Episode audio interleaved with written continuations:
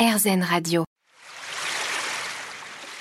L'instant présent Aurélie Godefroy. L'instant présent sur RZN Radio, votre émission hebdomadaire. J'ai l'immense bonheur de recevoir aujourd'hui Jérôme Oliveira qui nous parle d'amour.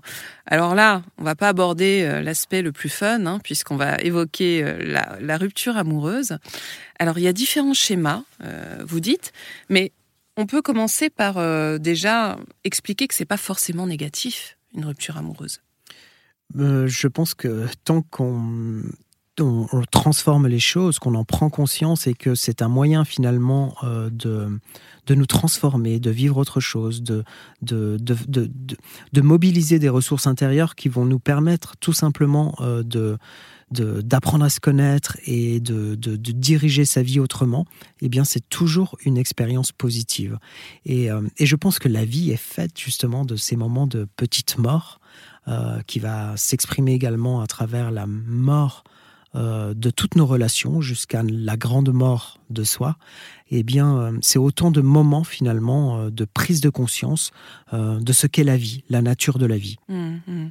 Et si des, auditeurs nous écoutent en ce moment et qu'ils sont en train de vivre un chagrin d'amour terrible, quels conseils vous pouvez donner de manière concrète, au-delà du fait qu'il faille tirer une expérience de, de, de, cet épisode de vie bien évidemment, il faut accueillir la douleur, hein, on ne va pas la refouler, mais euh, est-ce qu'il y a peut-être un chemin à emprunter pour euh, ne pas répéter après les mêmes erreurs? La première chose que j'aimerais dire, c'est que je suis de tout cœur avec vous.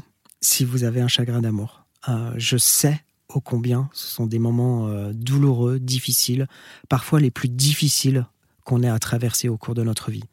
Et hum, c'est des moments de douleur qui sont absolument exceptionnels et on ne mesure pas euh, quand on les traverse, tout ce que l'on vit à ce moment-là. Des études ont révélé, par exemple, euh, et ça m'a abasourdi, que ce qui était déclenché dans le corps, soit au niveau des hormones, du système nerveux, cardiovasculaire ou des neurones, c'était exactement les mêmes types de réactions physiologiques qu'une personne dépendante euh, de drogue, d'héroïne, et qui est en période de sevrage, c'est-à-dire en fort manque et besoin. C'est exactement la même chose. À une différence près, c'est que la personne qui est en période de sevrage, elle sait ce qui se passe. Elle sait ce qui se passe dans son corps. Elle sait ce qui se passe en elle. Une personne qui a un chagrin d'amour et qui va vivre exactement les mêmes réactions physiques euh, ne sait pas du tout mmh. quelle est la proie finalement de son propre corps à ce moment-là mmh. et de ce qui se passe de son corps. Ensuite, le seul conseil que je pourrais donner, et c'est compliqué de donner des conseils comme cela pour l'entourage, je crois, c'est de tout simplement de prendre soin de soi. C'est vraiment un moment où on est ramené à soi, où on doit être doux et tendre avec soi. Et euh, alors évidemment, on peut s'engager euh, à ce moment-là, et, c'est, vraiment, j'encourage toutes les personnes à le faire, euh, dans des formes de connaissance de soi, de thérapie pour apprendre, pour comprendre, pour savoir ce qui se passe. La tentation inconsciente à ce moment-là sera peut-être de combler un manque, de combler un besoin, voire de chercher, espérer que la personne que l'on aime, qui a rompu, si c'est le cas, nous revienne. Hmm. Je crois que c'est aussi le moment où on doit être très clair avec soi et être vrai. Et il y, a, des tendances, par exemple, au moment euh, du chagrin d'amour qui vont s'exprimer, qui va être euh, de d'espionner l'autre, de, de, de, d'essayer de, enfin, de ressasser. quoi. Ouais, c'est ça, exactement. Et euh, alors qu'en réalité, alors typiquement, c'est le, le, le, genre de réaction qui empêche euh, à ce moment-là la guérison et la résilience. Mm. Ça réactive en permanence. Et ça, ça a été vraiment prouvé scientifiquement. Mm. La meilleure chose à faire à ce moment-là, si vous avez mal, c'est de ne plus voir l'autre, de couper le lien. Peut-être pour euh, un moment euh, transitoire, peut-être que la personne pourra revenir et quand ce sera plus doux et plus calme, vous pourrez avoir une relation. Alors quand il y a des enfants, c'est parfois plus compliqué parce qu'on est toujours en lien et on risque d'être en lien, enfin on sera en lien toute la vie durant d'une certaine façon.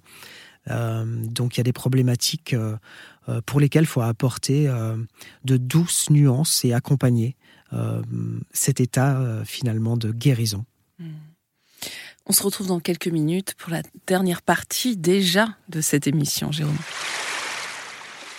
L'instant présent Aurélie Godefroy. Nous sommes de retour avec l'instant présent sur RZN Radio, votre émission hebdomadaire, avec Jérôme Oliveira pour euh, bah, déjà la dernière partie de cette émission.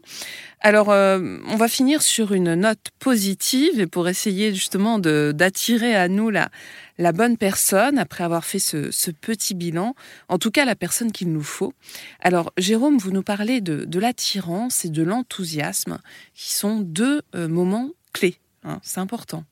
Oui, mais je pense que c'est important dans la vie en général d'être attiré, de, de, vivre un enthousiasme. Et, euh, et je crois que euh, c'est pas des moments superficiels. Je crois qu'ils sont riches de profondeur, déjà de profondeur de soi.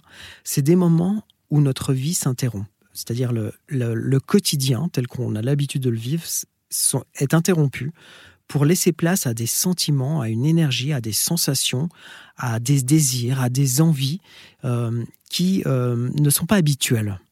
Et, et ça, c'est très très très intéressant, cette fenêtre sur la vie et sur nous-mêmes à ce moment-là qui s'ouvre, parce que je crois que euh, c'est le prélude à quelque chose de plus grand d'un point de vue spirituel ou d'une forme d'amour euh, auquel l'être humain est appelé dans son évolution, euh, à laquelle il est promise, à laquelle je crois, et euh, qui serait une forme d'amour sans souffrance. Et cet amour sans souffrance, pour moi, il a un mot, et ce mot, c'est l'extase. Mhm. Ou juste. Donc là, c'est quasiment mystique. Hein c'est, je, ben, disons que les mystiques ont beaucoup écrit euh, sur l'extase, effectivement, et c'est un mot qui a été récupéré à un moment donné euh, pour euh, finalement qualifier une forme d'orgasme euh, sexuel. Et je pense que l'extase, euh, finalement, bien, c'est euh, peut se jouer effectivement dans la sexualité, mais ça a une dimension profonde, effectivement mystique. Euh, je crois qu'on peut le dire. Euh, c'est quelque chose euh, qui n'est pas forcément, qui n'a rien à voir avec Dieu, qui n'a rien à voir avec le divin, ou c'est juste, bah, si on reprend de toute façon la définition même de, du mot extase et son étymologie, ça peut signifier deux choses. la première, être hors de portée de. C'est-à-dire mmh. que c'est tellement grand, c'est tellement incroyable, au-delà de nos vies, qu'il est au-delà de notre portée. C'est la première définition. Et la deuxième définition de, l'extase, c'est euh, justement quelque chose qui nous transporte au-delà de nous-mêmes, au-delà de nos limites, au-delà de notre quotidien. Et c'est exactement ce qui est à l'œuvre à travers l'attirance et euh, cet émerveillement et euh, ce prélude finalement quand on tombe amoureux qui nous dépasse et qui est plus grand que nous et qui nous, qui nous donne une énergie incroyable. On pourrait soulever des montagnes et qui nous transporte euh, au-delà de nos limites. Mmh. Qu'est-ce qu'il en est des attentes et en quoi c'est différent des projections?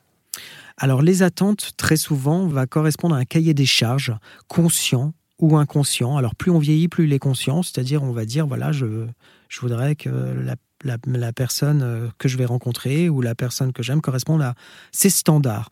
Alors ces standards, et c'est pour ça que dans, à travers mon journal, il y a vraiment une remise en question euh, de, de tout cela, c'est souvent des choses culturelles, des, des, finalement des statuts, des codes sociaux qui qu'on a absorbés inconsciemment, malgré nous, et puis qui vont s'opérer sous forme d'injonctions inconscientes qui va faire que bah, pour être heureux, pour être bien, pour euh, pouvoir m'épanouir, bah, j'ai besoin de ça. Et j'ai besoin que l'autre exprime cela. Et, euh, donc là, c'est bah, clairement des attentes. Et les projections, euh, donc très souvent, euh, c'est un doublage des deux. Hein, c'est à travers le récit qu'on va faire de la, relation à, travers euh, notre cerveau, à travers notre réflexion personnelle. Et bien les projections, ça va être tout ce qu'on va projeter sur l'autre en termes de fantasmes euh, ou euh, de, de désirs, mais qui vont qui, qui, n'ont rien à voir finalement avec le réel, avec la réalité, avec ce qui, se passe au moment présent. Merci infiniment, Jérôme Oliveira. Alors, euh, pour continuer à creuser justement ce sujet qui est inépuisable quelque part, je conseille à tous nos éditeurs euh, ce, ce, livre un passionnant, Burning Love, le journal pour brûler d'amour sans se brûler les ailes, et c'est aux, éditions Erol. On se retrouve quant à nous la semaine prochaine à la même heure et bien sûr sur RZN. Je vous rappelle que vous pourrez réécouter cette émission sur rzn.fr et je vous dis quant à moi à très bientôt.